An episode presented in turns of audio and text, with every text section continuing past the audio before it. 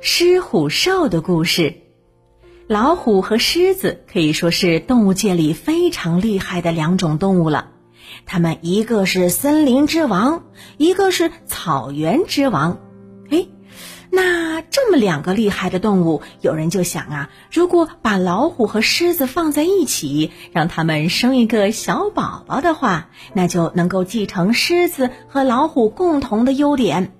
会不会比老虎和狮子还要厉害呢？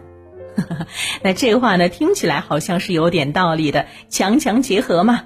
但是呢，很可惜啊，在大自然当中，老虎和狮子几乎没有机会碰面了。因为它们一个主要生活在亚洲，一个呢主要生活在非洲。不过呢，大自然没有，动物园里可是有的呀。在动物园里头，我们可是经常能够看到老虎和狮子的。也是因为这个原因，让老虎和狮子有了交配的可能。尽管说交配的成功率非常低，但是呢，也的确产生了后代。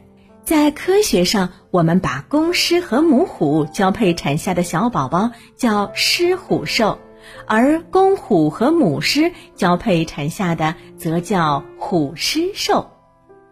狮虎兽和虎狮兽尽管都是由老虎和狮子交配所产下的，但是两者在体型和外观上都是有明显的区别的。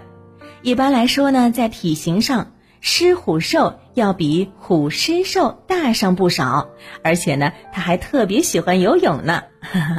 而虎狮兽尽管要比狮虎兽小一些，但是性情更加的凶猛，而且呢，长有狮子的鬃毛和老虎的兽头。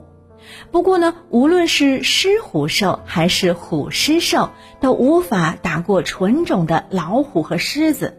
而这个原因呢，目前科学家也没有给出明确的解释。不过呢，可以肯定的就是啊，跟基因是有关系的。另外呢，根据物种的定义，狮虎兽和虎狮兽不能够成为一个独立的物种，这是因为狮虎兽和虎狮兽没有连续繁殖的能力。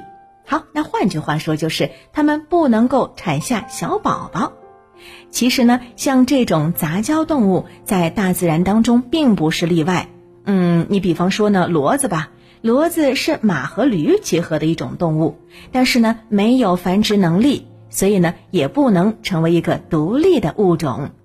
所以呢，看上去好像可以强强联合的组合方式，产生的结果不一定就会更好哦。